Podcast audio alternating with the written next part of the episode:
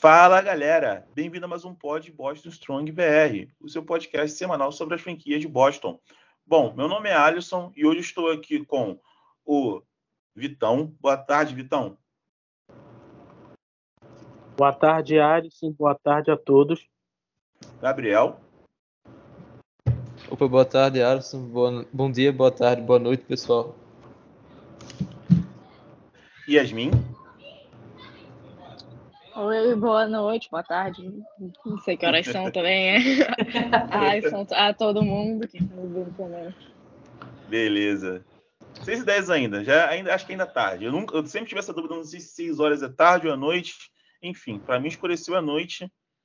É, só basta de saber que escureceu, né? Porque onde eu tô não dá para ver se escureceu ou não.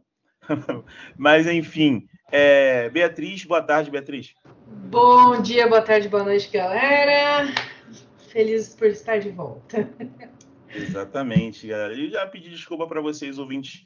A gente ficou aí um tempinho sem estar gravando, né? A gente teve um probleminha aí, mas agora a gente vai estar aí semanalmente, como eu sempre falo na abertura, mas tem dificilmente tem acontecido, mas agora com certeza vamos continuar aí semanalmente gravando pelo menos um episódio para vocês, beleza? É, bom, vamos começar pelo Pride. É, Yasmin, como tem sido aí é, a, a, campanha dessa franquia?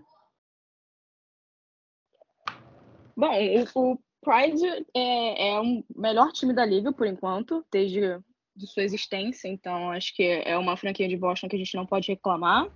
É, tá sempre ganhando títulos, ganhou as últimas é, duas Isabel Cups e ganhou a primeira também, da primeiro ano da, da, da franquia, né, da, até da Liga de 2016.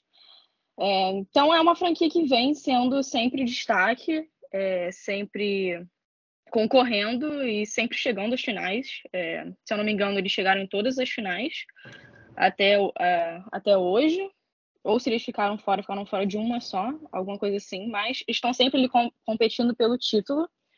É, não é uma liga grande, eu acho que muita gente não conhece a, a liga de rock feminino, é, tem apenas sete times, eles acabaram de adicionar mais um time que é Montreal. Ainda não tem nome, mas já é rival de Boston, é, como sempre. E é, eles também estão é, mudando é, é, os salários, como eles fazem os salários da liga. Ele, era uma liga que não abria sobre os salários, eles estão adicionando também essa nova regra é, atualmente, que é para trazer mais uma transparência salarial, em que agora os salários podem ser divulgados, as jogadoras podem optar é, por escolher se querem que os seus salários sejam divulgados ou não. É, nenhuma jogadora atualmente contratada pelo Pride aceitou divulgar o salário. Elas normalmente não aceitam mesmo, é muito difícil. É, mas elas estão fazendo isso até para ver se ajuda a crescer a liga, ajuda a trazer pessoas para acompanhar. É, também tem outras mudanças de salário é, que agora elas podem assinar com bônus, é, com bônus de 10% do valor total do, do, salário delas. E também é, elas podem assinar por dois anos agora na liga. A partir desse ano, elas podem assinar até a temporada que vem, é, que não, não acontecia. É, mas eles estão tentando crescer fazendo essas, essas novas mudanças, né? Agora, focando direto no, no, no, Boston Pride, eles fizeram algumas mudanças essa temporada. É, eles adicionaram, eles mudaram, né, o GM deles, a GM, né, porque era uma mulher, era a Daniele é, Laralco, e agora a gente mudou para Mad Rig, Rigsby, alguma coisa assim, não sei falar o nome dela, mas é, ela é bem conhecida assim no meio. Ela era goleira da Berkeley College. Ela é, atuou lá desde 2015 até 2019 e ela também já fez parte é, da própria equipe do Boston Pride, mas na equipe é, de técnicos e de. É, ela, ela era equipment manager do, do time é, de 2019 a 2021. E agora ela está se juntando, ela está voltando ao time, né, como a nova GM é, é, algo que acontece muito no Boston Pride, não, acho que a galera não conhece muito, mas eles não costumam ficar com, com GM por muito tempo. A liga tem, basicamente, deve ter uns oito, seis, seis a oito anos assim, e já é a quarta GM do time. Eles costumam mudar o tempo inteiro, então E também ninguém sabe muita coisa sobre ela como GM, acho que ela nunca trabalhou nessa função também, então é algo a se descobrir. E, e por último, né, da, de notícias assim do, do Pride que a gente tem são as novas contratações. É, o Pride divulgou até agora é, três ou quatro contratações, se eu não me engano. É, eles, retorna, eles retornaram com uma das, é, uma das jogadoras que foi Alternative Captain da temporada temporada passada, é, do, do, time, né, temporada passada, que é a McKenna Brand. Ela é uma das melhores jogadores que tem, é, que tem no time, ela fez uma excelente campanha. É, e ela tá de volta na temporada, eu acho que é o que a gente tem que. A gente vai esperar basicamente a mesma coisa dela. Ela tá ali para fazer gol, é, é, ela é atacante, ela é uma das melhores é, no time, ela foi a, a, segunda maior pontuadora temporada passada, então é, a gente espera que ela continue sendo essa jogadora. Aí a gente adicionou uma nova, é, uma nova jogadora, ela tá saindo do college agora, que é a Becca Gilmore. Ela é simplesmente a melhor jogadora que tinha no college. É, e o Pride é, contratou ela. Ela é conhecida basicamente pela velocidade dela e como ela consegue fazer gols. Ela, ela normalmente tem muito mais gols do que assistências, então ela está entrando no time com essa função para aumentar os números de gols, que foi um problema a temporada passada. É, mas ela se encaixa perfeitamente no estilo de jogo que o, que o Pride gosta de jogar. Eles são é, normalmente o time mais rápido da liga, eles gostam de jogar com velocidade. E é, elas gostam de ser mais físicos, mas é, não é tão aceitável ser físico assim na liga feminina. Porém, elas tentam, né? Acho que é um estilo de, de jogo do Boston. É, e aí, a outra contratação que teve foi a Megara McManus. Ela também já estava no time, ela está voltando é, por essa temporada, é a terceira temporada também no, no, no, Pride. E ela é uma jogadora mais. É... Ela não é uma jogadora muito conhecida por fazer gols, assim, entre, entre, entre todas as outras que temos até agora, são jogadoras mais é, de ataque forte, todas são atacantes que eles contrataram por enquanto, mas é, as outras são mais conhecidas por fazerem gols, realmente estarem ali para marcar os gols. Ela é, ela é mais é, uma jogadora que completa jogadas, ela está ali mais é, fazendo assistências e trocando passes do que realmente marcando. Mas também é uma jogadora que completa, complementa bastante né, esse time. E a última que a gente assinou é, foi a Ellie Thunderstrom, é, ela veio do é, do Minnesota Wildcats, do Whitecaps, quer dizer, é, ela jogou lá acho que todas as temporadas, desde quando ela se tornou profissional. E ela tá vindo para Boston agora. E ela é uma das melhores jogadoras da liga também. Muitas pessoas conhecem ela. Ela, é, ela foi pro, pro All-Star Games da liga, ela já foi MVP da liga também. É, e ela, ela compõe muito time também na estrutura de ser. É uma jogadora muito rápida, uma jogadora que está ali sempre fazendo gols. E ela foi a primeira, pelo menos, do time do Pride até agora a concordar para um acordo de duas temporadas. Então, ela vai continuar no time a, pelo menos né, até 2024.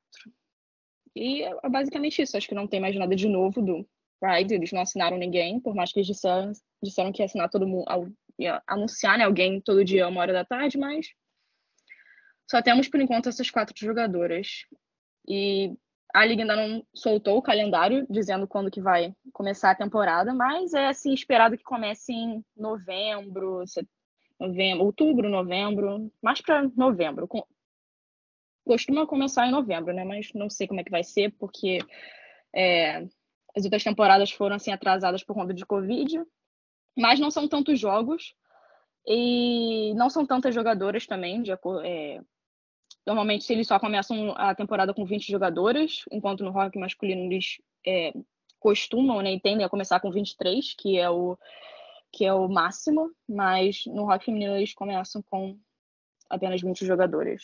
É, então, tem mais 16 a serem anunciadas até o início da temporada. Perfeito. Ô Yasmin, é, seria importante também é, você falar para o público em que locais a gente consegue estar tá, tá acompanhando a liga, acompanhando o, o Boston Pride, é, quais são assim, os meios que, que a galera pode estar tá conseguindo acessar para assistir um jogo, por exemplo? Então, tem dois meios é, para você acessar. Eu não sei se vai ser renovado ainda, ninguém falou ainda. Eles costumam renovar mais é, para frente, é, perto do início da temporada. Mas eu creio que vai continuar do mesmo jeito da temporada passada, que foi aqui no Brasil você consegue acompanhar os jogos pelo Star Plus, todos, se eu não me engano. É, mas também tem como acompanhar alguns pela Twitch deles.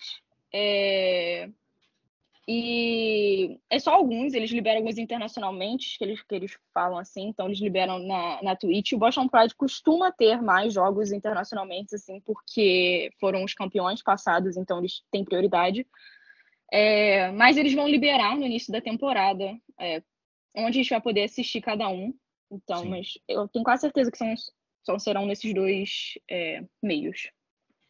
É, é, espero que, que renove com a Star Plus, que aí fica mais fácil para todo mundo poder acompanhar, né? É. é, mas é, então é só isso do Boston Prize, né?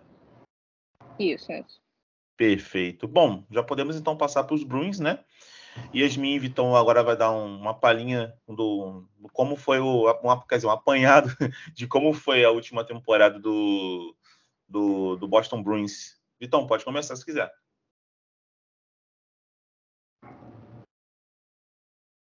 Olha, Alisson, a última temporada do Bruins foi um verdadeiro uma verdadeira montanha russa, né?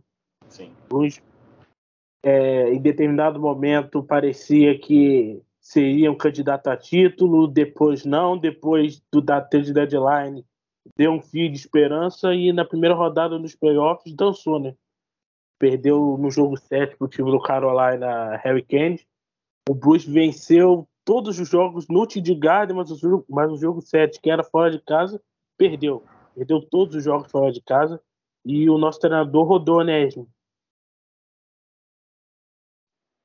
Isso. Ele ele não tinha muito, como falar, não tem, ele não tem um bom sucesso em playoffs, por mais que a gente tenha ido para uma final com ele, mas ele não ele não consegue ajustar basicamente o time dentro do, dos playoffs. Ele, os outros técnicos sempre conseguem ler o nosso sistema melhor do que ele, então ele acabou sendo demitido. E é de se entender também, né? acho que muita gente não, entende, não concordou, mas ele não conseguiu trazer o título de volta para Boston. O técnico anterior conseguiu, por isso que teve um, uma. É, como eu vou falar? Teve um, um tempo como treinador maior. É, mas ele seria demitido. O, o, Claude Julian, que é nosso antigo treinador antes do Bruce Cassidy, ele teve um tempo muito maior só por conta da, de ter eles terem ganhado a Stanley Cup. O Kessler estava seis anos já no time, então já era algo demais. Nenhum time da, da NHL consegue ficar com um técnico por muito tempo, então acho que era, era uma decisão que ia acontecer e que bom que aconteceu antes da temporada começar do que no meio, porque senão seria o maior caos e não acho que o Bruins já tem muito como se dar bem nessa temporada, então com mais essa mudança aí no meio seria pior ainda. Sim, sim. O, como você falou, o retrospecto dele em playoffs era péssimo. O ambiente parece que ele e os jogadores já não falavam a mesma língua. Você viu um time do Bruins, a equipe do Bruins em playoffs não, evolu não evoluía, é sempre dependente na primeira linha. Lógico que a culpa dos insucessos na, na pós-temporada também não é só dele. Nosso Gmail também não ajudava muito o nosso treinador trazendo jogadores que, que não, não se encaixavam no estilo de jogador, que, no estilo de jogo que o treinador queria, que o Cássio queria. Vamos ver com esse novo treinador agora, né? Você vai falar um pouquinho dele, se isso vai mudar.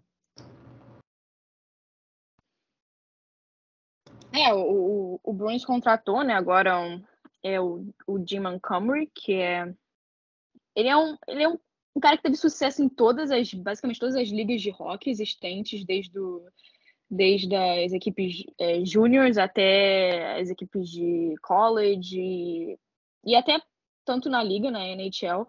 Ele não é tão conhecido assim como técnico da NHL, até é, por conta é, de problemas pessoais. Ele teve problema com é, bebida é, e ele, te, ele passou por uma reabilitação, foi por isso que ele foi demitido do último cargo que ele teve em Dallas, mas ele foi muito bem sucedido em Dallas, então acho que isso foi é, um papel importante para ele conseguir até mesmo o, um emprego né, como, é, como técnico. É, o Dallas, quando ele entrou lá, eles não iam para o playoff tinha uns três anos, é, se eu não me engano, então ele conseguiu fazer com que o time voltasse e é um time que era muito semelhante ao Bruins. É, é um time que de, dependia bastante de uma, de uma linha só.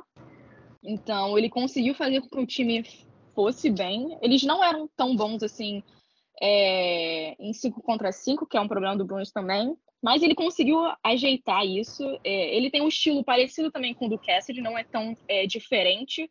Ele preza também pela defesa, então é algo que eu, eu acho que vai facilitar muito o Bruins transitar de um estilo para o outro. É, mas o que ele tem de diferente, que é o que o Bruins queria, que é totalmente diferente do Cassidy, é que ele consegue é, trabalhar bem com jogadores jovens. Porque esse era o grande problema que estava acontecendo, foi um grande problema da demissão do Cassidy, que foi que os jogadores jovens não estavam conseguindo se desenvolver dentro do sistema dele. É, eu acho que não era surpresa para ninguém, o Cassidy não tinha muita paciência com os jogadores jovens, ele sempre bancava eles, é, ou quando acontecia um, um, erro, eles não, não entravam de novo no jogo, eles, é, eles se perdiam, eles não podiam errar, então é algo que era muito difícil com é, os jogadores jovens, porque basicamente em outras ligas os jogadores jovens têm um tempo maior para se desenvolver, enquanto no rock não é bem isso, é, eles têm que entrar ali, eles já têm que estar tá, é, na NHL entre 21 e 23 anos, eles já têm que ser bons jogadores, porque 23 anos já é uma idade que eles deveriam estar tá no seu, é, no seu melhor desempenho. O que não estava acontecendo com o Bruins, não estou dizendo que seja total é, problema do Cassidy, a gente não tem também bons prospectos. É, a galera que vem da, da nossa base, entre aspas, que a gente draftou, não é tão bom assim, mas eles também não são ruins no, no nível que que a gente estava vendo, é, os treinadores da base conseguiam tirar é, bons desempenhos deles, o que não estava acontecendo é, na liga principal. Então, é, é, algo que a gente espera que o Montgomery consiga fazer. Ele, em todas as, em todos os times da NHL que ele participou, ele conseguiu fazer isso. Os jogadores jovens tiveram melhores, suas melhores campanhas com ele. É, eu acho que recentemente é, jogadores que estão em alta até na liga, que é o, o Robert Thomas é, e o, é, e o Cairo, do St. Louis Blues.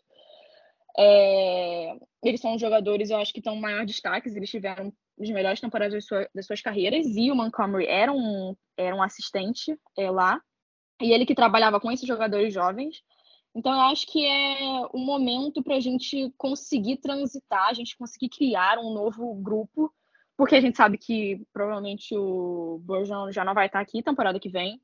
É, a gente não sabe como o Marchand vai voltar de cirurgia, a gente não sabe como esses jogadores mais velhos é, vão estar. A gente só tem basicamente eles e o Crate, que provavelmente deve voltar essa temporada. A gente precisa de novos jogadores para seguir com o time, com, com Pasternak, com McAvoy, com Swayman, é, mais esses novos jogadores. Então, eles querem que jogadores como o DeBrusque, ou Frederick, ou até o Studnicka, eles consigam transitar, eles consigam criar esse novo grupo que a gente não está conseguindo, mas a gente espera que é, o Montgomery converse com eles. Eu, já foi é, citado que ele já conversou com eles, então é, é o que todo mundo está tá esperando que aconteça, né? Que eles é, consigam se desenvolver melhor e contribuir é, como jogadores é, da NHL, né?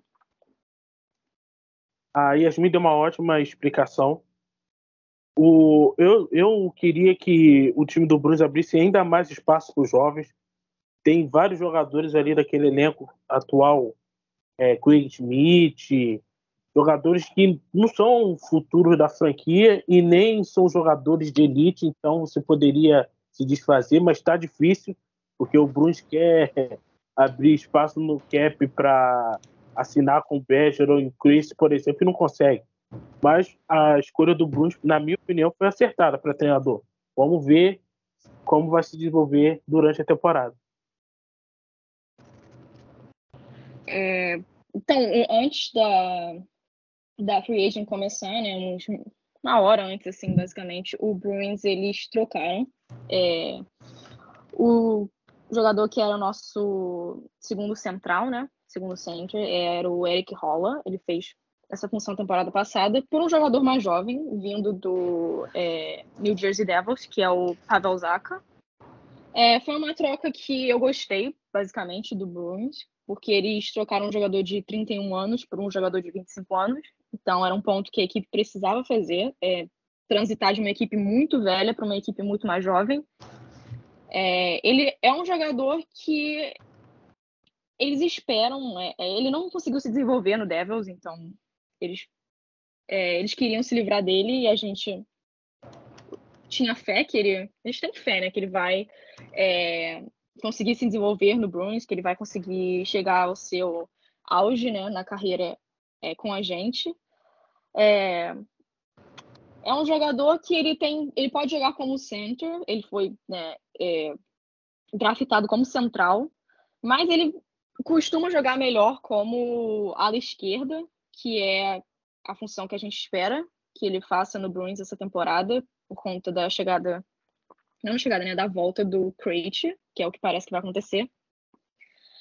É, mas a gente não assinou ele, eu acho que esse está sendo um grande problema ainda, para a gente não ter assinado nem com o Bergeron e com o Crate ainda, porque a gente não é, conseguiu assinar, a gente está com os direitos dele, a gente trocou pelos direitos dele, mas é, ele tinha uma oferta qualificatória de 3 milhões de reais, é, de não de reais de dólares, quer dizer, e ele não queria isso, ele quer mais do que isso, ele preencheu para uma reunião de arbitragem salarial, ela vai acontecer no dia 11 de agosto, mas é, parece que o Bruins vai fazer alguns movimentos hoje, ou amanhã, ou segunda, até segunda, porque o, próprio agente dele falou que eles já estão finalizando o contrato que está tudo correndo bem e que iria acontecer logo mais. Então, é, o agente dele também é um agente do, é, de um jogador nosso que já está na equipe, que é o Jack Studnicka, que ele assinou, ele renovou o contrato ainda hoje, hoje mais cedo. É, e ele falou isso, a mesma coisa com, com ele ontem, é, sobre o Jack Studnicka ontem, e hoje de manhã cedo, 9 horas, a gente é, renovou com ele. Então, eu acho que o Bruno está, vai estar tá fazendo alguma troca hoje ou assinando com ele hoje, entre hoje e amanhã. Então é algo de, de se esperar, né? É, e aí, logo depois, né, que a gente, a, a, gente conseguiu esse jogador, que a gente trocou por ele, a, começou a free agents e a gente não fez basicamente nada para o time principal, o que já é de se esperar. A gente só tinha é, 2 milhões de espaço no cap space, como a gente tirou o. Quando a gente trocou o rolo, a gente conseguiu ter é, mais, mais espaço ali, um, uns quase 5 milhões.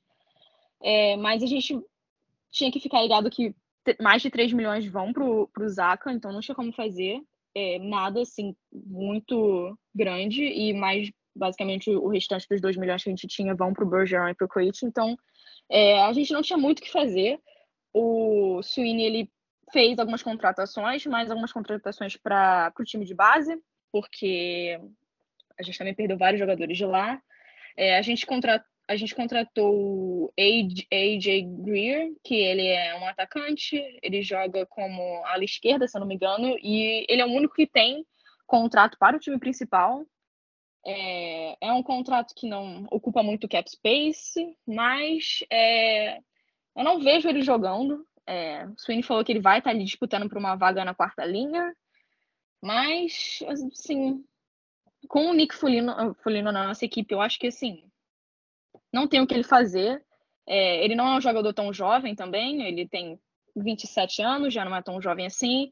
E se ele for competir vaga, ele provavelmente vai competir vaga com o Frederick, que é um jogador que precisa é, ter o auge da sua carreira agora, conseguir se desenvolver mais. É, que é um jogador que tem 24 anos, que está também na ala esquerda, e está ali entre a terceira e a quarta linha. É, provavelmente vai ficar na quarta linha essa temporada. É, mas vamos ver, é uma disputa. O Sweeney falou que vai acontecer. Ele tem, ele basicamente vai ter que estar no time principal, que ele não tem contrato com o time da base. A gente pode dispensar ele, mas eu não sei se isso vai realmente acontecer. Ele provavelmente deve ficar numa função do bleed da temporada passada. Então vamos ver assim o que vai acontecer. E depois a gente contratou outros que são é, jogadores pro, é, que vão jogar no Provindas. Eu não consigo ver eles jogando no Bruins porque eles não são tão bons assim. É, que foi o Daniel Renault, o Connor Carrick, o Keith Kincaid e o Vinny Letary. Acho que o único que pode conseguir uma vaga ali no, no Bruins é o Letary, mas não, não, não vejo ele puxando para uma vaga, não vejo. Acho que o time tem que estar tá muito ruim, tem que ter desmoronado, todo mundo ter ficado machucado para esses outros jogadores estarem presentes no, no time principal, né? E Bom, esses foram jogadores que chegou pra gente na, na Free Agent, que a gente contratou. É, mas a gente também acabou perdendo vários jogadores. É, mas do time principal, só dois, assim, que saíram, que foi o Curtis Lazar, que ele era a nossa ala direita na quarta linha. Ele assinou com, com o Canucks. E o Josh Brown, que era é, um jogador que a gente só acrescentou caso a gente caso acontecesse alguma lesão né, no, nos playoffs. É, ele não ia renovar mesmo. É, o Lazar a gente ainda tinha uma esperança, mas o Brown era muito ruim. Desculpa para quem gosta dele, mas ele era muito ruim. Ele não, não servia basicamente para nada, a não ser para obrigar. Era essa a função dele. E ele foi pro é, pro Coyote, se eu não me engano, é, por um salário bem alto. Foi tipo um milhão. E eu não acho que se o Bruins contratasse ele, eu acho que não seria uma boa contratação. Então, é, foi até bom para gente ele não estar tá ali. E a gente perdeu também jogadores da base, que eram jogadores que tinham feito passagens é, pelo Bruins também, pelo, pelo time de Boston, né? Que foi o Cameron é, Hughes, é, que ele era um center, ele era um bom center, eu não sei porque ele não recebeu mais oportunidade no time principal, mas é, era de se esperar que ele não, não voltaria. Ele foi para o Seattle, é, junto com o Jasper Froden, e o Steven Fogard foi para o Minnesota, também era um, um, jogador que teve passagem pelo Bruins essa última temporada, junto com o Troy Grosenick, que foi também para o Philadelphia Flyers, que era um, um, goleiro muito bom que a gente tinha, mas também era um goleiro de 32 anos, se não me engano. Então, a gente tem bons goleiros, a gente tem um, um treinador de goleiro muito bom.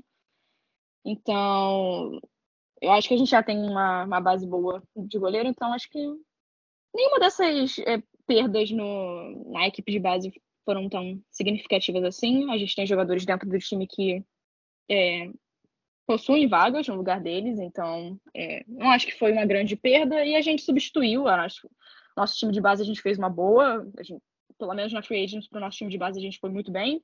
O nosso time de base é um dos melhores atualmente na liga deles, então é, eu acho que é, que estamos bem indo. É, Bergeron e Crate a gente está na espera. É, eles provavelmente vão ser assinados. É, é, muito importante ficar observando o que vai acontecer amanhã com o Bergeron. É, não sei se amanhã, não sei que dia vai ser isso postado, então talvez amanhã já seja hoje. Mas dia 24 é aniversário dele. O Bruins costuma fazer algumas assinaturas em aniversário de jogadores. É, e eles estão quase para assinar o Zaca, então pode ser que o, o contrato do Bergeron seja assinado amanhã seja anunciado, né? Que basicamente ele, acho que ele já está, é, já tem assinado com, com o time. É, e é só esperar pelo Crate. Eu acho que todo mundo falou também que o contrato dele já está finalizado também. Eles só estão dando um jeito de trocar jogadores e abrir espaço para assinar os dois. Então, a partir do momento que, que o Bergeron for assinado, acho que o Crate vai junto.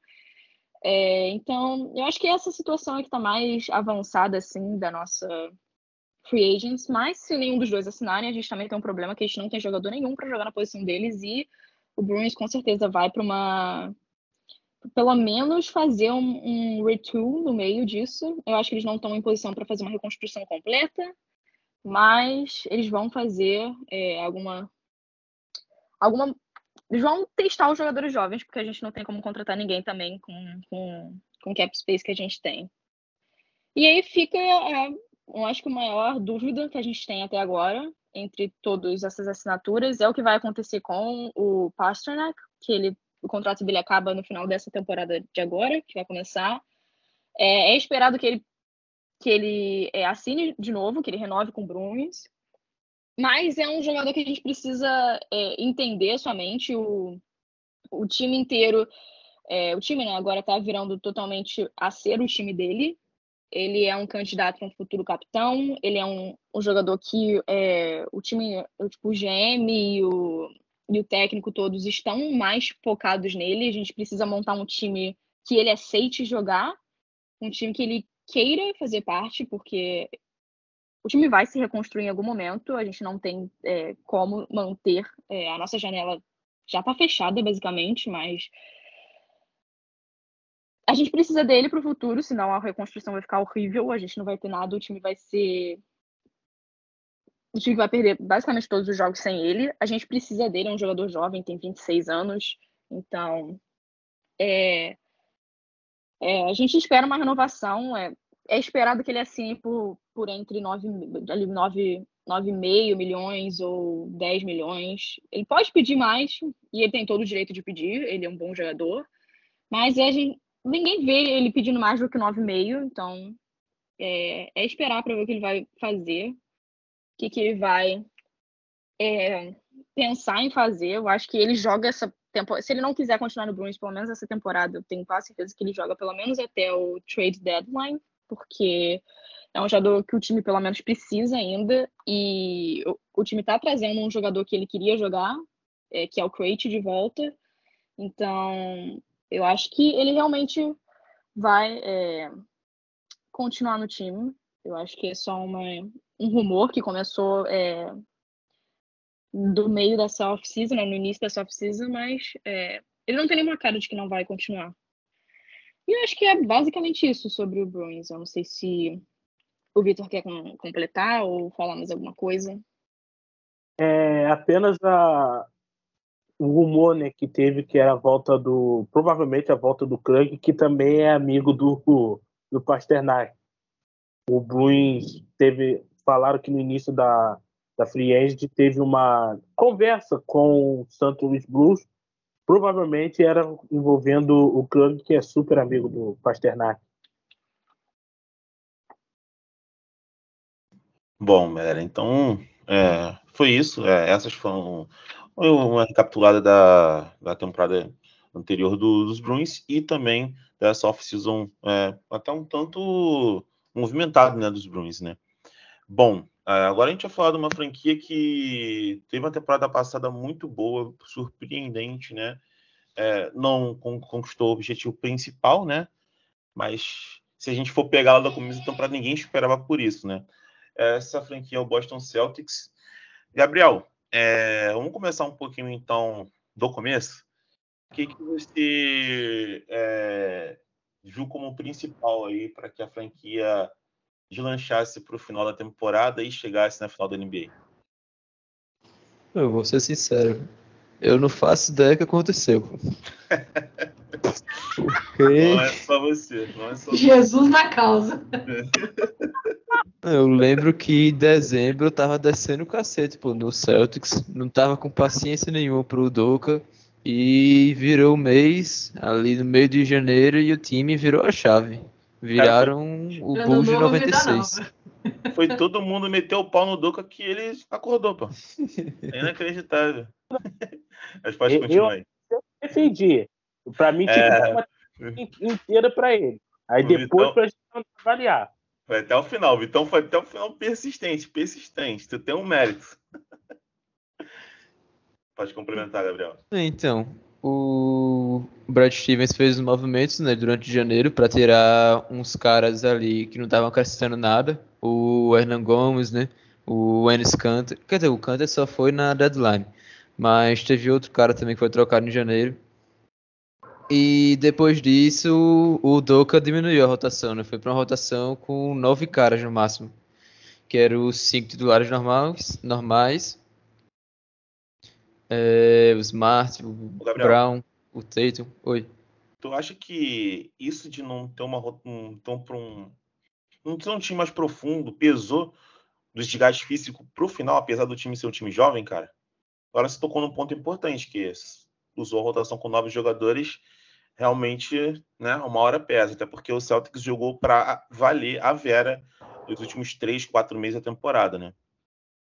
É, pois é, né? Porque a segunda metade da temporada do Celtics foi correndo quanto tempo, né? para tentar um seed melhor nos playoffs. E tava todo mundo jogando o máximo, né? Aí o Warriors, por exemplo, segunda metade, eles só jogaram para entrosar, né? O Clay Thompson Sim. tava voltando e foi só para reencaixar ele no esquema. Fora nos playoffs também, né? Que o Celtics jogou dois jogos sete e terminou com, acho que foram 23 ou 24 partidas nos playoffs. Isso E, essa- pesa, e- né? e- e esse playoffs do Celtics, né?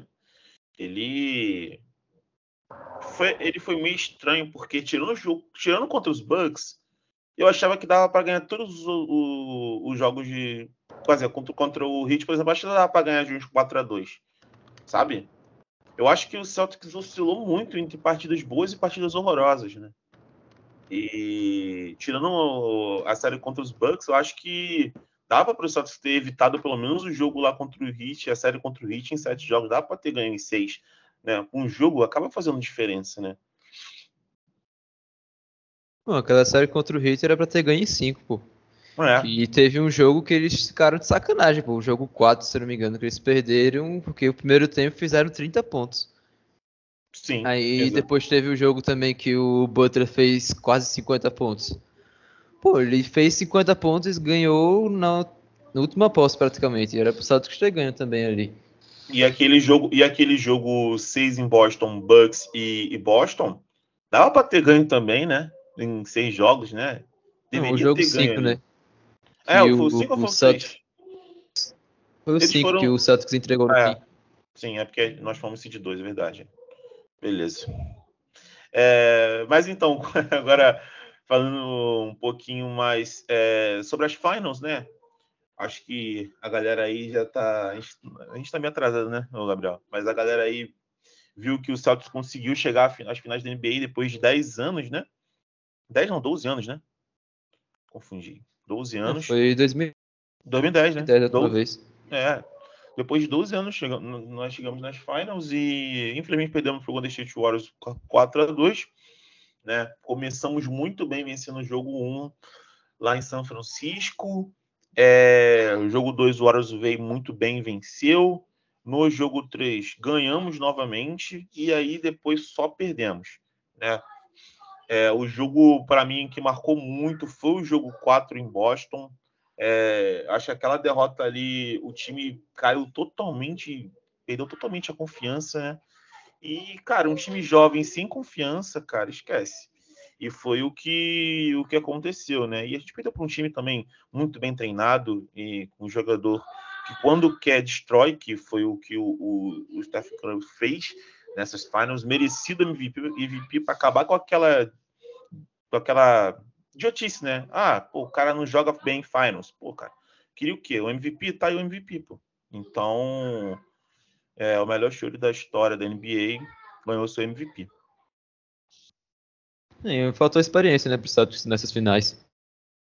O Warriors, principalmente ali depois do jogo 4, mostrou e muita experiência. O Celtics cometeu vários turnovers, terminou o jogo 5, 6 com mais de 20 turnovers em cada jogo. E a partida inteira era atirando no próprio pé, né? Sim. E assim, não dava pra vencer o jogo assim. Não, não, não teve uma estatística. regular, assim, eu acho que mais com- final. não teve uma estatística, Gabriel. Acho que quando o Celtics tinha mais de 12, 12 turnovers por jogo, ele não ganhava os jogos, assim. Não tem uma estatística Era que- dessa, ganhou um, né? Era 16 turnovers, eu acho. 16 turnovers, né? Bateu 16, o, re- o Celtics não ganhou uma Não partida. ganhou. É, eu, o. Celtics, o Celtics ficou com alguma- algum jogo nas finals que ele perdeu, tá? É, menos disso? Acho que não. Tem um jogo Tá. com 22, né? 23. Pô, inacreditável, cara. É inacreditável. Não tem nem o que dizer, velho. Não dá nem pra culpa, não dá nem para botar isso em conta, não dá pra colocar o físico nisso aí não, cara. Porque era jogadas claramente, é, sei lá, jogadores sem confianças, né? Mas assim, um, um ponto que eu vou até fazer uma pergunta para você, Gabriel. Os jogadores principais da franquia, né? Hoje, vamos, vamos lá. Jalen Brown e Jason Tatum, os dois principais, os dois pilares da franquia. É, essa temporada, o que, que você acha que, que, que eles fizeram diferente para que a gente chegasse nas finals? E você acha que é uma pergunta até meio óbvia, mas eu acho que a evolução deles para a próxima temporada vai ser gigantesca após uma temporada tão boa como essa última? Assim, eu acho que o Tatum se estabeleceu de vez, né, como um dos 10 melhores jogadores de NBA. Bom, é minha opinião, para mim ele tá no top 10. E o Brown calou os críticos, né, que Sim. tinha uma galera, principalmente lá em novembro, dezembro, e antes disso, que queria trocar um dos dois, queria que o Celtics fosse para um certo tipo de rebuild. Mas o Stevens manteve né, os dois e os dois mostraram que se encaixam muito bem, né? E pro próximo ano é torcer pro Brown evoluir driblando, né? Porque durante esses playoffs o que todo mundo passou de raiva com o Brown perdendo bola enquanto Sim. tentava infiltrar foi osso. E o Tatum também chega mais inteiro né, nos playoffs. Porque nas finais eu acho que a lesão que ele teve ali no ombro no, contra, na série contra o Heat ficou pesando ele, principalmente nessa, na, contra o Golden State. E toda a infiltração dele, toda a bandeja dele ficava curta. Sim, ele, se eu não me engano, ele foi um dos jogadores que, assim, ele, e acho que o próprio Jalen Brown também, foi um dos caras que jogaram mais minutos nas finals, né? Nas finals não, é, nas finals ou nos playoffs inteiro? Foi nos playoffs inteiro, cara. Acho que eles tinham uma média de 40, 40, 44, 42 minutos, uma coisa assim por jogo. Absurdo, né? Então, é algo um pouco assustador, né? Saber que, que eles não estavam conseguindo dar 100% de si porque estavam 100% cansados, né? Uma temporada desgastante, 82 jogos, jogar dois jogos sete, depois pegar e jogar, vamos supor, 42 minutos por jogo, realmente é um pouco pesado, né? Mas, assim, a gente tocou num ponto anteriormente que foi a questão dos turnovers. E, bom, em, em, que a gente pode culpar isso, cara? Em que, que, que a gente pode culpar essa questão dos turnovers, cara? Eu não. Eu fico. Não sei se eu culpo um playmaker do, playmaker do time, não sei se culpo o sistema, não sei se culpo os jogadores que querem infiltrar no meio de três. Tem algum, alguma coisa que a gente pode pontuar, Gabriel? Então, acho que é uma coisa que foi é, adereçada durante essa off-season, né? que faltou spacing pro time. Tipo, os, os, únicos chutadores eram o próprio Brown e o Tatum, né? Durante a maior parte das finais. Porque você olhava para um lado, tinha o Smart que acerta suas bolas, mas não é nenhum chutador renomado. E do outro tinha o Derek White, que é um cara que vive, assim, se ele não tiver uma fase boa, ele acerta só 20% de 3. E os pivôs não dá para contar sempre. Né? O Grant Williams, o Hofford e o Rob Williams nem arremessam no 3. É. Acho que faltou isso, porque com mais espaço, com mais chutadores né, no time, tem mais espaço para o Tatum, para o Brown infiltrarem. E cometerem menos turnovers, né? Eu acho que agora já pulando um pouquinho para essa off-season, eu acho que essa adição do Brogdon acho que vai ajudar bastante nessa questão de ter um controle melhor, né? Ali da posse da bola, né? Não digo em assistências, é porque ele tem o mesmo, o mesmo nível de assistência do. mesmo percentual de assistência que o próprio Smart, né? Até pior, né? É, passam os números aqui dele do Danilo Gallinari, que foram as principais adquisições agora do, do Celtics nessa off-season. O, o Galinari, o Galo, né, ele teve uma média aí 11,7 pontos né, na última temporada, 4,7 rebotes e 1,5 assistências, né? O Galo já é um cara aí veteranaço na NBA, né? 34 anos agora vai fazer dia 8 de agosto. É um cara que, que a gente vai gostar, cara. Acho que dificilmente um, um torcedor vai falar mal dele, que é um cara que os minutos que joga ele entrega ali um, uma pontuação assim boa, né? 10 pontos por jogo para um cara que vai vir do banco, né? Vai ser ótimo para o Boston Celtics, né? Porque o Boston Celtics está precisando de, de, profundidade no elenco, né? E o Brogdon, cara, ele tem uma média de 19,1 pontos, 5 rebotes e 5,9 assistências, quase 6 por jogo, né? Mas uma, uma situação que, que, me, que me deixou um pouquinho assim, quando eu olhei os números deles aqui, que o Brogdon ele tem 31,2% de bola de bola de três, cara. Eu fiquei um pouco assustado, cara. Fiquei um pouco assustado. Não esperava que ele tivesse um percentual tão ruim assim de bola de três. Mas, enfim, o que, que você achou dessas duas aquisições agora do Boston nessa off-season? o Galerinari vai ajudar no principal fator, né? Para o time, que é descansar o Brown e o Tatum e quando um dos dois não tiver em quadra, né? Quando o Brown estiver sozinho em quadra, por exemplo, ele não vai ser o único pontuador de fato do time, porque o Gallinari é um pontuador excelente, né? A defesa dele deixa muito a desejar, mas no ataque ele é sempre consistente. Sempre está ali, como você disse, né? Entregando pelo menos 10 pontos por jogo vindo do banco. E é uma coisa que faltou principalmente nas finais, né? Que o Santos só teve o Derek White de único pontuador. E assim, ele só pontuou mesmo nos três primeiros jogos. Nos três, o banco inteiro desapareceu. O White, o Pritchard, o Grant Williams, nenhum deles pontuou praticamente. Se tivesse Galinari, por exemplo, eu acho que Assim, seria uma história um pouco diferente, né? Eu não sei se o Santos ganharia as finais, mas tem certo pelo menos, porque o banco do Golden State matou o banco do Santos no, na reta final das, das finals. Sim, sim, é verdade. Assim, as finals são um pouco complicadas também, porque a gente teve as restrições do próprio Robert Williams também. É, esses playoffs, assim, foram, foram um pouco complicados, né, para analisar, porque a gente não jogou 100%, né, cara, do que a gente poderia, né. E sobre o Bogdan, cara, o que, que você acha aí? O que, que ele pode estar tá entregando para o time, cara? O Braga, você falou da porcentagem de 3 dele, né? Eu acho que tem mais a ver porque com que ele jogava de armador né, no Pacers. E eu acho que no Celtics ele vai jogar mais de alarmador. Ele vai ser aquele cara da posição 2, como ele era na época de Milwaukee Bucks. E pode, você pode ver nos números dele no Bucks, ele estava 41% de 3 nos 3 anos que ele jogou lá. E é. no Pacers foi só 35%. Verdade. É assim, é uma é um ponto, né? É um ponto. Vamos ver como é que vai ser isso também encaixado no sistema do, do Boston, né? É, assim, já é um cara que tem mais características aí de estar tá auxiliando o Smart, né? Mais do que o Derek White, né?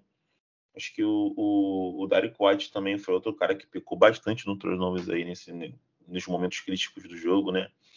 E, bom, para mim são dois ótimos, duas ótimas aquisições, mas agora a pergunta que acho que todo torcedor do Boston Celtics faz para si mesmo é: esse time é melhor? Esse time, já que o outro chegou nas finals, pode ganhar a NBA? Eu vou te fazer essa pergunta agora, Gabriel. Então, a expectativa é chegar nas finais de novo, né? A vitória depende do adversário, principalmente. Se, se encarar o Clippers, o Clippers todo saudável, vai ser uma série, sim, bem disputada, né? Já tá botando o Clippers na final, cara? Assim, eu acho o Clippers o melhor time do Oeste, né? Saudável. Mas, Pô, mas os caras não ficam saudável nunca. O Clippers é um time que ninguém confia, cara. Ninguém, nem os próprios torcedores, ninguém. Então, né, os caras tinham uma profundidade absurda, né? E tem o Kawhi e o Paul George. Caraca, assim, eu também acho que esse time pode chegar nas finals. É, apesar de eu achar que isso não vai acontecer, torço para que aconteça, torço para que a gente ganhe, né? Mas, cara, sinceramente, eu olho para o Boston Celtics que eu vejo que falta alguma coisa. Não sei se é maturidade, é, maturidade, não sei o que é que falta, falta mais casca. É, porque eu vejo outros times prontos, né? Eu vejo outros times com potencial. Pode falar falta, vontade. Sim. É, me falta ainda mais profundidade no elenco. Sim. Experiência. Jogador que já ganhou o título. Sim. Ninguém naquele elenco ali de jogadores ganhou a NBA. Ninguém. Ninguém tem a experiência necessária para ganhar. Sabe? Então, falta isso. Falta um ou, outro jogador que já tenha é, experiência de título para passar para essa maioria que ainda é jovem. Que ainda é um, um, um elenco jovem. Sim. É, uma coisa que eu vejo que falta é confiar 100% em alguém também, cara. Você pega uma bola, um jogador livre, até o Tatum mesmo livre, e eu não tenho a 100% de certeza que essa bola vai cair, cara. Né? Diferentemente com outros times, cara. Mas isso é questão que nenhum. O Tatum agora, ele é um All-Star. Ele, é um, ele é uma super estrela. É estrela. Ele é, ele é o front, é, ele é o melhor jogador do time. Então, agora, ele já está em outro patamar. Só que ele vai precisar de mais ajuda. O Brown vai ter que dar esse salto também. O Smart vai ter que ser mais consistente. Uhum. O Grant Williams fez um, um playoff muito bom até as finals as finals ele sumiu. Sim. Então, é, para a gente ser campeão, a gente precisa de mais consistência.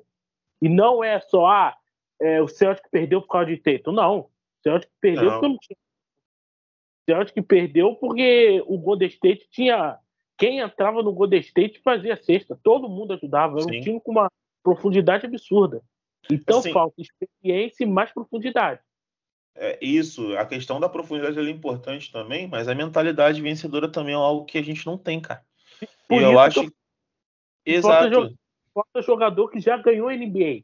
Mesmo que esse jogador, é, por exemplo, fique lá no banco só para entregar o só para entregar Gatorade. O Igodala nas finais, todo jogador do Golden State que saía, ele ia no ouvido do cara e fazia alguma orientação. Não importa se era o Curry, Clay Thompson ou o Draymond Green, ele ia lá, dava umas palavrinhas, ou para acalmar, ou para orientar. Quem no Celtic hoje faz isso? Isso para mim faz diferença. Faz, com certeza. O Sala não entrou, mas ele foi fundamental. Aí acho que passou a experiência. Todo esporte é questão de confiança, né, cara? Quando o teu time tá confiante, né? Quando você tá você tá bem, né? E tem alguém ali também te dando força, acho que, cara, as coisas começam a dar certo, cara. O Tatum, o Tatum, naquele jogo 6 contra os Bucks e no jogo no jogo 7, mostrou que quando ele está confiante, meu amigo, Sim. ele é imparável. Ele é imparável. Vê que esses dois jogos que o Tatum fez o quarto quarto confiante, ele que ele chamou a possibilidade de decidir o jogo. Só que precisa ser mais constante. Isso aí vai, isso aí eu acho que só vai adquirir com o tempo. Precisa ter paciência, olha, por incrível que pareça. Paciência. É, também paciência. acho que a paciência é o caminho certo. E, e trazer gente experiente, gente que já ganhou NBA, que sabe o caminho, para orientar esse, esse pessoal. O Udoka, como assistente, ele sabe, porque ele estava naquele San Antonio Spurs campeão é, contra o Miami Heat. Mas, é, por exemplo, a comissão técnica dele não tinha ninguém que já tinha sido campeão além dele. Então, tudo é, falta experiência ao Boston Celtics. Mais experiência é, iria ajudar bastante. Concordo totalmente com você. É... Vitão, Gabriel, tem mais algum ponto do Celtics? Alguma pontuação a fazer?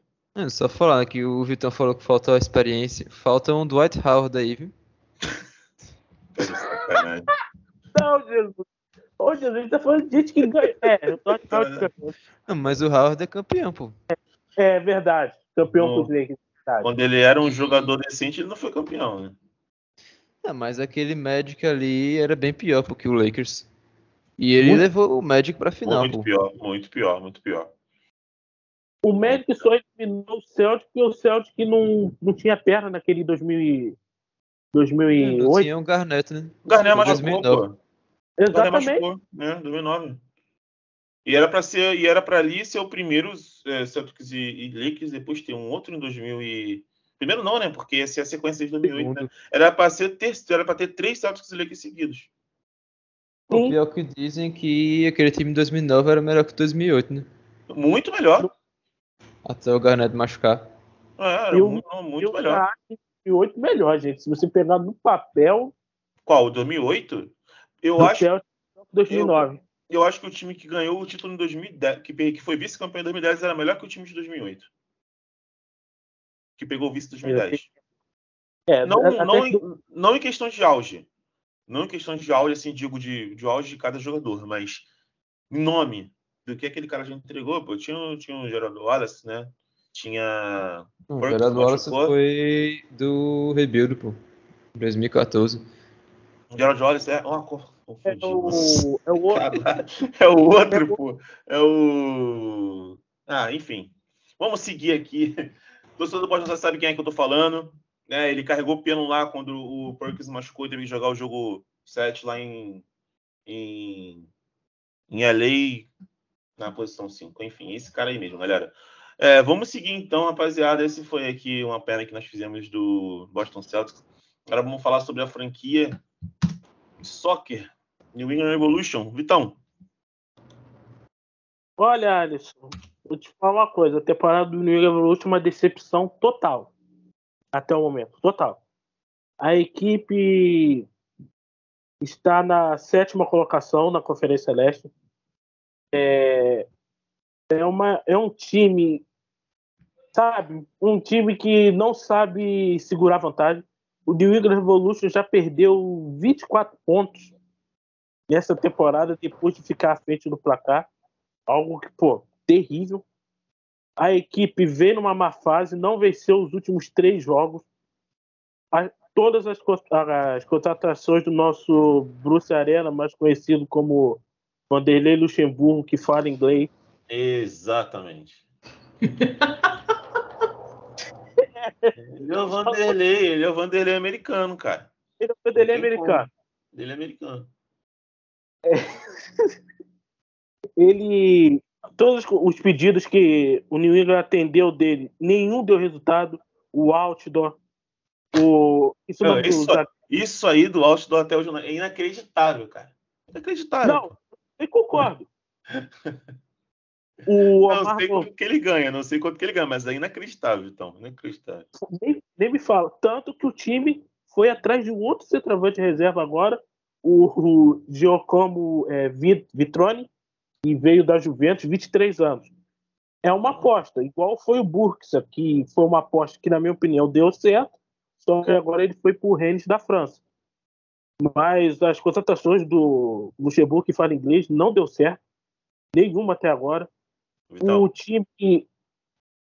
Oi, Atos, pode falar. só pra dar uma informação aqui ao vivo, tá? Tem um time aí perdendo de 1x0 lá no Morumbi, hein? Ah, é. Silêncio aí, Yuri. Siga aí seu podcast. Fechado. A gente não tá falando de as franquias de Boston? O Borges. Vambora, continua. É, perdi o raciocínio. Vambora. O Revolution joga daqui a pouco contra o Columbus Crew fora de casa. Tem que vencer. O Dylan Borreiro, que veio do Atlético Mineiro, foi uma contratação da janela de agora, para mim foi uma boa contratação. É, é uma das raras que se salvou. O Petrovic, goleiro também, que veio nessa janela, para mim é um ótimo substituto para o Turner, que foi para o Arsenal. Então, essas contratações, na minha opinião, não teve o dedo do nosso treinador. Isso aí foi mais dedo do pessoal do, do scout do Evolution, que, na minha opinião, acertou é, nessas duas contratações, mas o time precisa mais. O time hoje depende muito do Gustavo Bol, que vem marcando gol é, toda rodada, o Carlos Gil jogando bem, mas só os dois, não, o time não vai para frente. O time toma gol todo jogo, é inacreditável parece a defesa do Vasco com o, o Maurício no comando. Todo jogo toma gol. É impressionante. O Igor consegue passar Pegando um jogo. hoje, hein? Mas, mas é verdade, Alisson. Todo jogo toma gol. É impressionante. E não é. E eu venho reclamando disso desde a temporada passada, onde o time fez a melhor campanha da história. E mesmo assim tomava gol todo jogo. É é uma coisa que precisa consertar. Ainda dá tempo de se recuperar na temporada? Lógico que dá. Ainda tem é, boa parte da temporada, mas é, o New England Evolution hoje não passa a menor segurança para o seu torcedor, a menor. Não consegue segurar a vantagem, abre o placar, fica na frente, não consegue, sempre toma empate e a virada. Desse jeito tá bem difícil. Desde a temporada passada, né? Naquele, nos playoffs, né? Exatamente. Exatamente.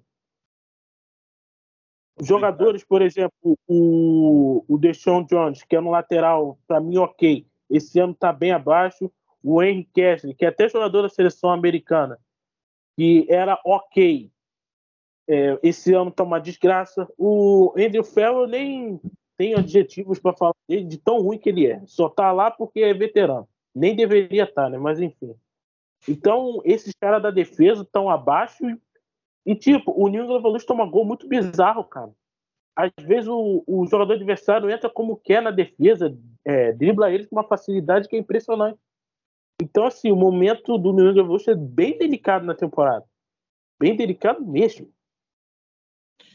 É complicado, né? Complicado. Bom, espero aí que o, o New England Revolution consiga aí se ajeitar, né?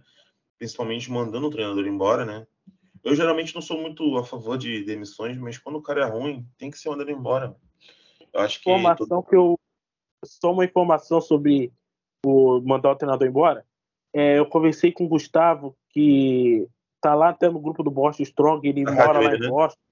Isso, ele cobre o New England Revolution diariamente. Eu perguntei para ele ontem, que eu ia falar sobre o New England Revolution, se havia essa possibilidade.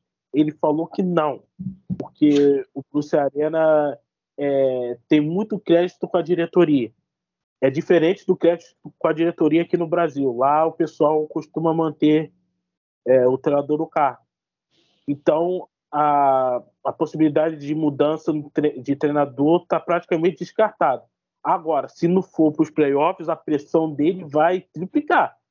Porque tem muito jogador que ele indicou e não funcionou. E o time regrediu.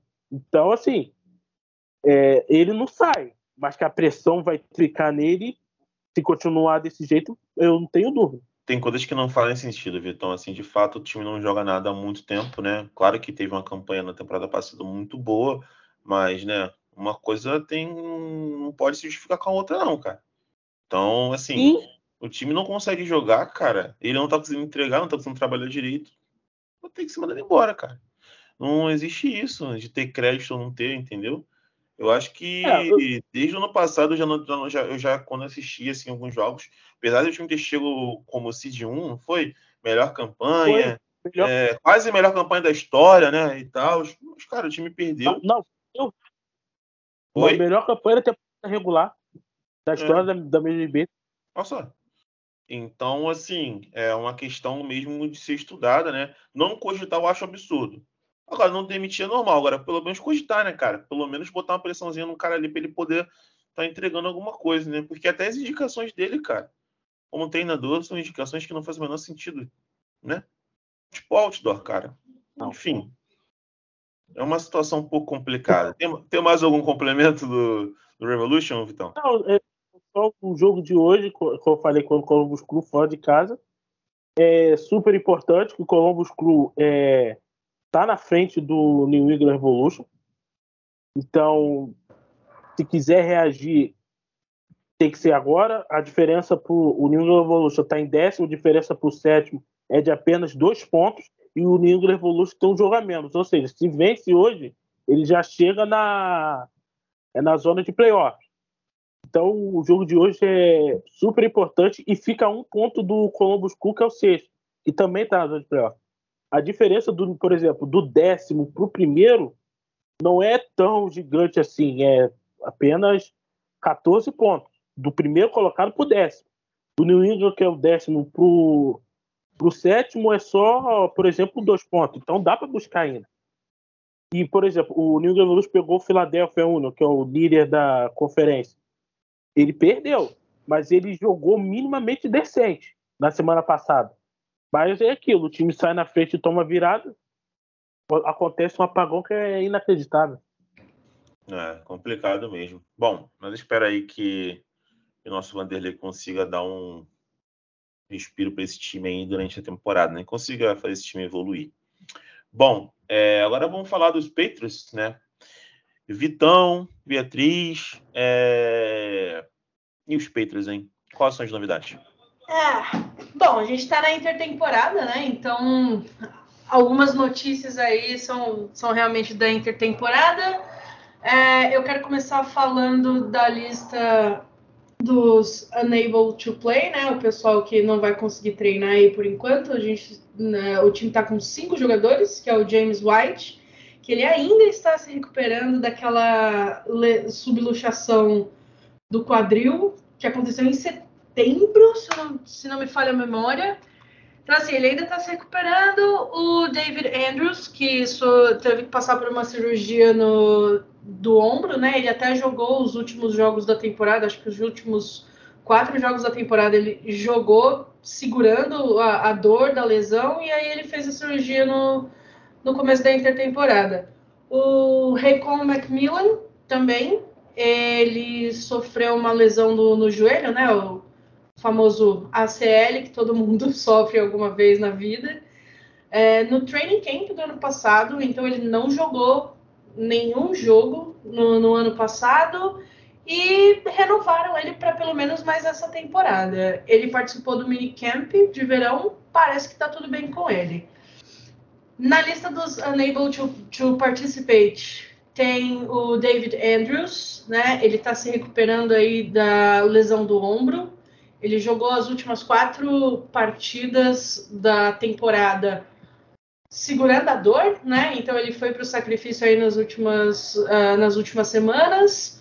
O James White, ele ainda está se recuperando da subluxação do quadril que ele sofreu em setembro e ele assinou como free agent nessa temporada e até na entrevista ele falou: o Bill queria que eu voltasse e eu voltei. É isso. Uh, o Raycon Macmillan, ele está se recuperando de uma lesão no, no joelho, né? O, a torção do joelho que todo jogador sofre, que é a, o, o, ACL. No training camp do ano passado, então ele é um nome que a gente não conhece muito bem, né? É, porque ele não jogou nenhum jogo, mas ele foi mantido para essa próxima temporada e participou do minicamp. O Jonathan Jones ele machucou o ombro lá na derrota para os Cowboys na, na, última temporada e também passou por cirurgia.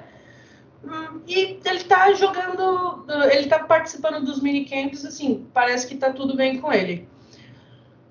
Um, o Andrews, White e o Jones, eles tiveram uma participação limitada, mas o Jones está jogando mais do que o Andrews e o White, tá? Depois disso, a gente tem o Nikhil Harris, é, Nikhil Harry. Foi tarde. o Belichick só se livrou dele mesmo e eu aposto que ele ainda mandou uma coxinha, uma fanta pro, pro Chicago Bears, viu? Ele foi trocado por uma escolha de sétima rodada de 2024. Então, assim, ele só foi trocado para simplesmente falar: tá, a gente fez uma troca. Tchau. Um, quem mais? O Byron Cowart, ele é, foi defensive tackle, foi dispensado também.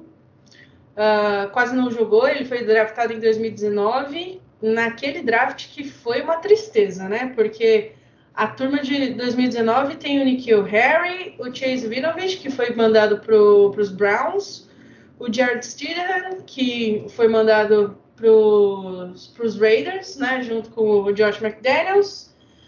E também dois outros jogadores que já haviam saído em anos anteriores, que eram o Ken Webster e o Froholt.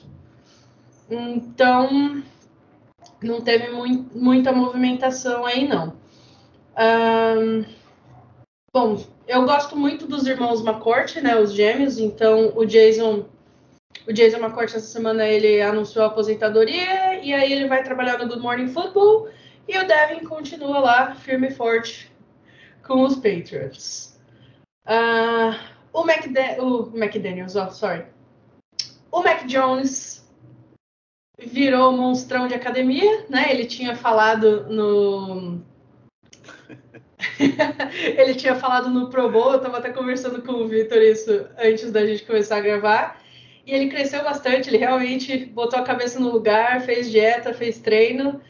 É, e vamos ver se ele solta mesmo o braço essa temporada e se uh, os nossos queridos treinadores de, de ataque confiam o suficiente nele para ele realmente soltar o braço pra, com lançamentos. Até porque a gente vai ter umas defesas difíceis, né? Então, me ajuda aí com as defesas esse ano. É, a gente vai enfrentar os Packers, o time de Las Vegas, o, a equipe do, dos Chargers, que vem com uma defesa que promete ser uma defesa chata, uma boa defesa. Então, o calendário do Patriots é bem, é bem puxado. Fora a nossa divisão, né? Bills, que causa arrepios o torcedor do Patriots. Quem diria que a gente ia dizer isso um dia. E a defesa do Miami, que tem causado o Patriots tem dificuldade para ganhar do Miami. Venceu o Miami com tu ainda. Então, assim, o calendário do Patriots é bem puxado. Vamos enfrentar os Colts, que tem uma boa defesa também. Então, é bom é, o Matt Patrícia, o Judge, trabalharem muito nesse ataque, porque a gente vai enfrentar defesas fortíssimas e times que vão brigar para os playoffs. É, então, se o que, que hoje é considerado uma aposta quiser se transformar em uma afirmação, ele vai ter, ele tem que superar esses obstáculos e vai ser bem complicado. O trabalho ali vai ter que ser árduo. Eu, eu acho que o grupo de recebedores é ok. Running backs também, a linha ofensiva eu tenho lá as minhas dúvidas. Né? Eu não sei como é que vai funcionar agora com, com as mudanças que, que teve. O, o Trent Brown deve mudar de posição estava tá, se cogitando isso. Uhum. O Andrews está na, na pub list, não está 100% ainda, o training camp já é nessa próxima semana. Então, assim, o, tem muita coisa para acontecer lá, tem muito trabalho para ser feito no ataque e, na minha opinião, principalmente na defesa. A defesa do Peitos me assusta, porque a gente não tem cornerback. O nosso principal cornerback quem é? Ninguém sabe até Ninguém agora. Sabe. É. E, e, olha, e olha os recebedores que a gente vai enfrentar. O Adams, o, aquele rapaz que sempre esqueço o nome dele do Cincinnati. Me fugiu agora o nome. Então, assim, é, lá em New England, essa, o training camp vai, vai ser, eu falo aberto, que vai ter o time praticamente não tem tantos titulares assim, tantas vagas garantidas, mas o pessoal vai ter que ralar muito o Patriots chegar nos playoffs na próxima temporada. É o Jamar Chase. Isso. Muito obrigado, Bia. o Jamar Chase. É. O principal é o adesivo da liga. E a gente vai enfrentar ele e não temos um adesivo é, cornerback número um. É, então. E também no jogo contra os Chargers, a gente vai pegar, né? A galera vai vir com sangue nos olhos, porque tem o, o Vanoy e quem mais assinou com eles? O Jackson. É, JC Jackson. Exatamente. Você falou aí do, dos training camps, Victor. É, entre dia 27 e 30 de julho e 1 de agosto e 4 de agosto são sessões abertas para os fãs, né? Então, quem morar por lá quiser aparecer para ver o training camp, é, tá aí as datas e eles terão três treinos conjuntos, né? Os Patriots vão fazer dois treinos conjuntos com os Panthers, dias 16 e 17 de agosto. Uh, o primeiro jogo da pré-temporada vai ser dia 19 de agosto. E depois, no dia 26, tem um, uma prática com os Raiders.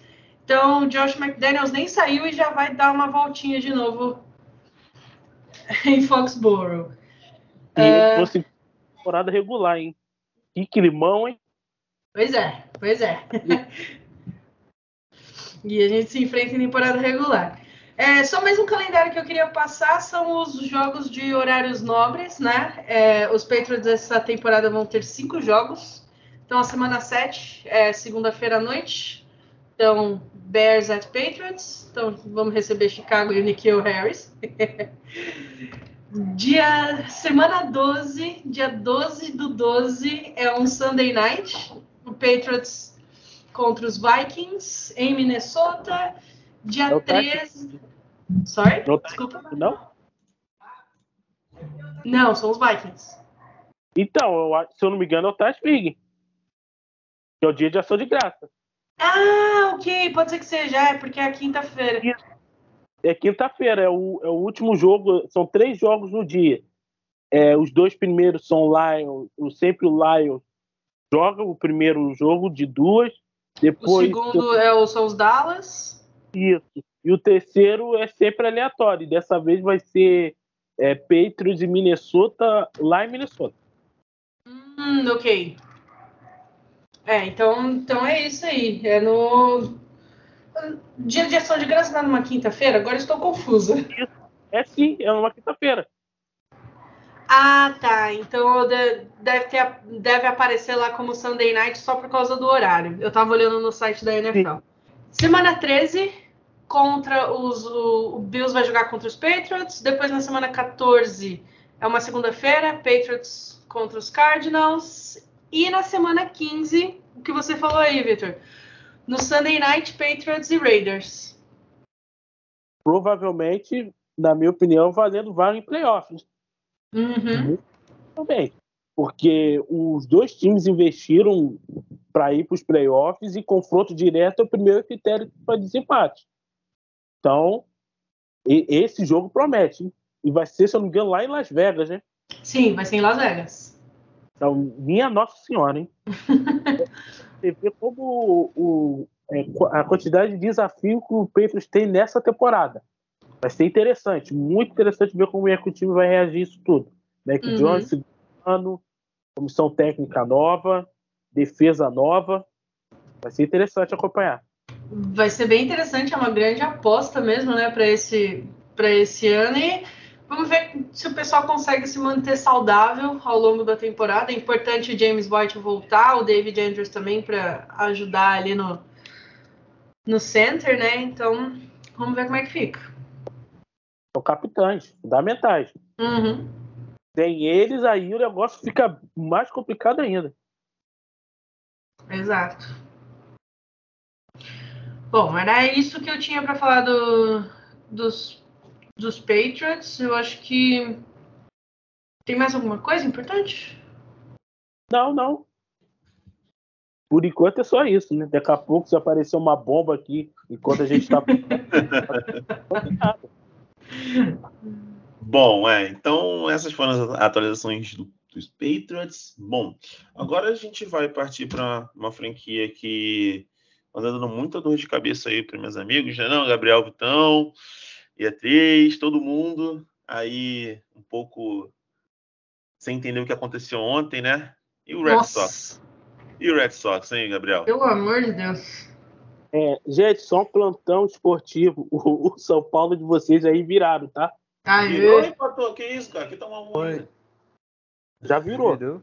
Ah, 2 a 1 um. Ó, então deve ser agora. O maluco lá cruzou. Gol. Ah, virou. que isso? Spoiler. Vai, Gabriel. O Sofoscora, pô. O Sofoscora avisa, mesmo se estivesse assistindo no estádio. O gol sai 10 segundos antes. É verdade. é verdade, Vai. Mas voltando pro Red Sox. Então, a temporada do Red Sox tem sido cheia de altos e baixos, né? Começou bem mal, com campanha de 10 19 nos primeiros 29 jogos.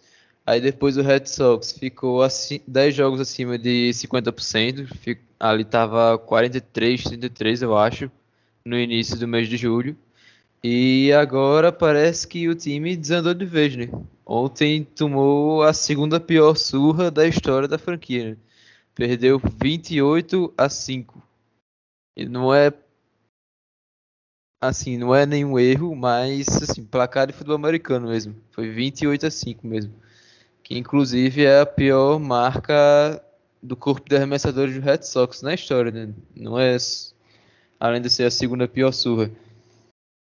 E assim, o time, assim, metade do time tá na lista de machucados, né? Todo dia machuca alguém. Tá difícil a situação. Então, Beatriz, alguém a complementar? Só torcendo aqui, sofrendo pelos Red Sox, como sempre. É, eu complemento. O time tá jogando agora, tá na sétima entrada e tá perdendo de 3 a 1 para Toronto. Tá no topo da sétima, se eu não me engano.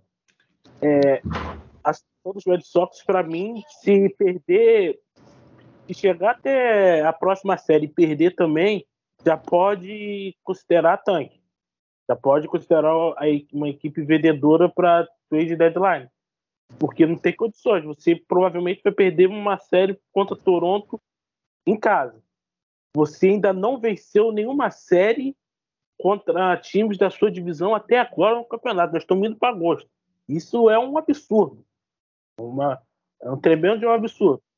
Então, sinceramente, é, com essa quantidade de lesão, hoje está jogando dos melhores do time, só tem o Bogart é, no line-up. DJ Martins está machucado, o Seio está machucado, o Deves hoje entrou na, na IL. Então, assim, tá praticamente tá tudo dando errado para os Red Sox. Se ele conseguir um milagre divino que é vai é, não perder essa série, conseguir uma virada ainda hoje e, e, vencer amanhã e engatar uma sequência de vitórias milagrosamente, aí a gente pode até pensar numa tese de deadline da equipe sendo compradora, mas hoje, pelo que indica, a gente vai ser um, uma equipe vendedora. E é bem triste, porque um time que chegou na final de conferência do ano passado é, trouxe o Trevor Story, que também está machucado, então, assim, tá tudo dando errado pro Red Sox. É uma zica que é, é inacreditável. Tudo dando errado. Tudo. Tudo dando errado. E a zica, o Chris Sale, né, que você disse, o segundo jogo dele de volta, ele tomou uma rebatida na mão e quebrou o dedo mindinho. Aí tá fora pelo menos uns dois meses, que é praticamente até o fim da temporada. Tá nesse nível de sorte o Red Sox. É impressionante. É, é, aí você vai botar a culpa em quem? Não tem como botar a culpa em ninguém. O cara vai pegar a mão e quebra o dedo, velho. É, pegar a bola e quebra o dedo. Como é que você vai explicar isso? Tá, tá tudo dando errado. O Cora, ele vai fazer algo que ele não gosta, né? Que o Cora é um cara, é um, é um treinador competitivo que gosta sempre de lutar por título e pelo andar da carruagem vai ter que abrir mão disso porque está muito complicado. Apesar de, de, ainda ter o mês de agosto, o mês de setembro, que é, ainda tem quase 60 jogos ainda, mas a probabilidade do Red Sox ir para os playoffs hoje é baixíssima se é, não melhorar os resultados. É, tipo, tem uma galera que critica a montagem do time, mas tipo, não tem como você adivinhar que você vai chegar no meio de julho e vai ter, deixa eu contar aqui, 1, 2, 3, 4, 5, 6, 7, 8, 9, 10, 11, 12, 13, 14, 14 jogadores na lista de machucados. Impossível. Tipo, meio time tá, o time tá dizimado, pô. É, poderia prever, por exemplo, é, é o bullpen. Talvez você, você poderia ter trago mais um, um ou, ou outro jogador assim mais confiável é a única coisa, porque o line-up não tem como você prever. Line-up, pô, o Red Sox completo é time que briga por título. Mas só que agora ele tá bem longe de estar completo. Ele Mas foi, então... Tá rotação, então nem se fala. A rotação completa, com todo mundo jogando ok, nossa, é, o, o elenco foi muito, foi bem montado. Esse, na minha opinião, exceto o bullpen. Mas não tem como prever essas zicas. Essas zicas. Né? Mas então, o pessoal fala, tipo, por que o Red Sox não gastou mais, mais no bullpen, né? Aí você vai olhar a lista dos caras que assinaram por uma grana alta, né? Durante a off-season. E, tipo, dos 10 primeiros, só o Kenan Jensen tá jogando bem no Braves. Aí tem é. o Iglesias que tá mal, o Nebel tá mal, o Aaron Loop tá mal, o Joe Kerry tá machucado o tempo todo. O Hector Neres sempre entregou a vida inteira, desde o tempo de Fires. O Graveman tá mal. O Tepera tá mal. O Mark Melanson tá mal. O Hudson tá machucado também. Aí tem o Chafin que tá bem, mas o Chafin é canhoto. O Red Sox tem uns 5 canhotos no bullpen. sim, não adiciona tanto assim. Aí você olha os outros nomes também a maioria tá mal. Então, é, é, é complicado, Jesus. Eu, eu, sinceramente, eu não queria estar na pele do Bruno, não. Porque ele deve estar numa. Ele tá na grande núcleo de bico. O que, que ele faz agora? Eu acho que a única coisa que ele é certo que ele vai atrás de uma primeira base. Quem? Eu não sei. A gente poderia ter, para mim, poderia ter tentado, por exemplo, buscar o é, ter buscado o Wilson na free agent. Poderia ter tentado, né? mas tinha aquela história do Casas que poderia subir agora nesse meio do ano, só que ele está machucado. Não sei se ainda voltou, você poderia informar melhor. Se já voltou a rebater lá nas ligas menores. Era cogitado ele é, já subir nesse, nesse meio do ano. Eu acho que primeira base e bullpen são as prioridades. Rotação depende do preço e do jogador, obviamente. Então, primeira base, o Casas era o principal plano, né? Tinha o Dalbeck que ano passado, na segunda metade dele, foi excelente. E a primeira metade foi igual à primeira metade desse ano, né? Só com menos home runs. Mas o plano era para o Casas chegar em Boston ali em junho, talvez no início de julho, né? Só que ele machucou no meio de maio e só voltou agora, e ficou um pouco difícil. Então por isso que eu acredito que vai atrás de primeira base. Caso o objetivo ainda for título, né? Agora, se for tanque, aí nem. Aí vai ser uma grande questão. Vai trocar o Bogart, vai trocar o DJ Martins, vai trocar o Kik, Vai ser interessante ver como, se o objetivo for tanque, como é que o Red Sox vai lidar com isso. É, pior que o Kike Hernandes, eu acho que ele nem joga mais esse ano, viu? Porque a lesão que ele teve no quadril, ele teve jogo de rehab na AAA, tipo, ele saiu depois do primeiro jogo e não voltou mais. Inclusive é, colocaram ele na IL de 60 dias, né, hoje. Sim, é, é muito parecido com a lesão do Márcio, também no quadril, se eu não me engano. Se eu não estou enganado. Complicado, hein? Complicado. Pois é. Tem que torcer para o time vencer alguns jogos né, nas próximas semanas para assim ter algo para disputar nos dois meses finais. Que assim, eu sinceramente não quero que o time seja vendedor, porque passa uma imagem ruim, né, para principalmente o Bogarts, que vai ser free agent e tem essa questão se ele vai renovar ou não, e para o Devers também, que vai ser free agent ano que vem e tá nessas brigas de renovação há um tempo já. E porque eu quero ver o Red Sox competindo né, também. Não quero ver Lógico. o time vendendo e abdicando do resto da temporada. É, tanque já é ruim no esporte americano. No beisebol, então, que tem jogo todo dia, e você vê do seu time jogar para perder todo dia, dói, hein? Dói. Dói muito. Dói muito ver seu time tancando no beisebol. E uma franquia do tamanho do Red Sox é, dói ainda mais. Então vamos torcer, cara. Vamos torcer. Eu, eu tenho que olhar agora qual será a nossa próxima série depois dessa contra agora o... tem sete jogos contra Guardians e Brewers. Então, escapando é do Corbin Burns, pelo menos. E o Shane Bieber também não arremessa pro então, Guardians. É agora, mesmo desfalcado, ó, leva um pastor, pai de santo, leva todas, reúne todas as religiões possíveis, leve lá pro Fenway Park, hum. beije esses jogadores, porque é, é inacreditável. Se o time precisa de um momento para reação, tem que ter agora. Então só resta torcer, né? É. Falta Verdade. 10 dias mais ou menos para deadline e ver o que acontece até lá. Isso. Então vamos torcer, né? Vamos tentar acreditar, vamos ver essas movimentações que possam vir, né? Futuro para que essa franquia aí realmente não, que ela não merece, né, cara? Não merece estar passando por isso. Os fãs, os torcedores não merecem estar, estar realmente com um time atuando nesse nível, com tudo isso também que está acontecendo com os jogadores, né? É muito complicado você mandar todo um planejamento e todo mundo se machucar, né? O Celtics também sofria muito com isso, né? Parece que é um mal de Boston. Não tem um ano que as franquias da cidade não tem problema com lesão, é inacreditável. Né?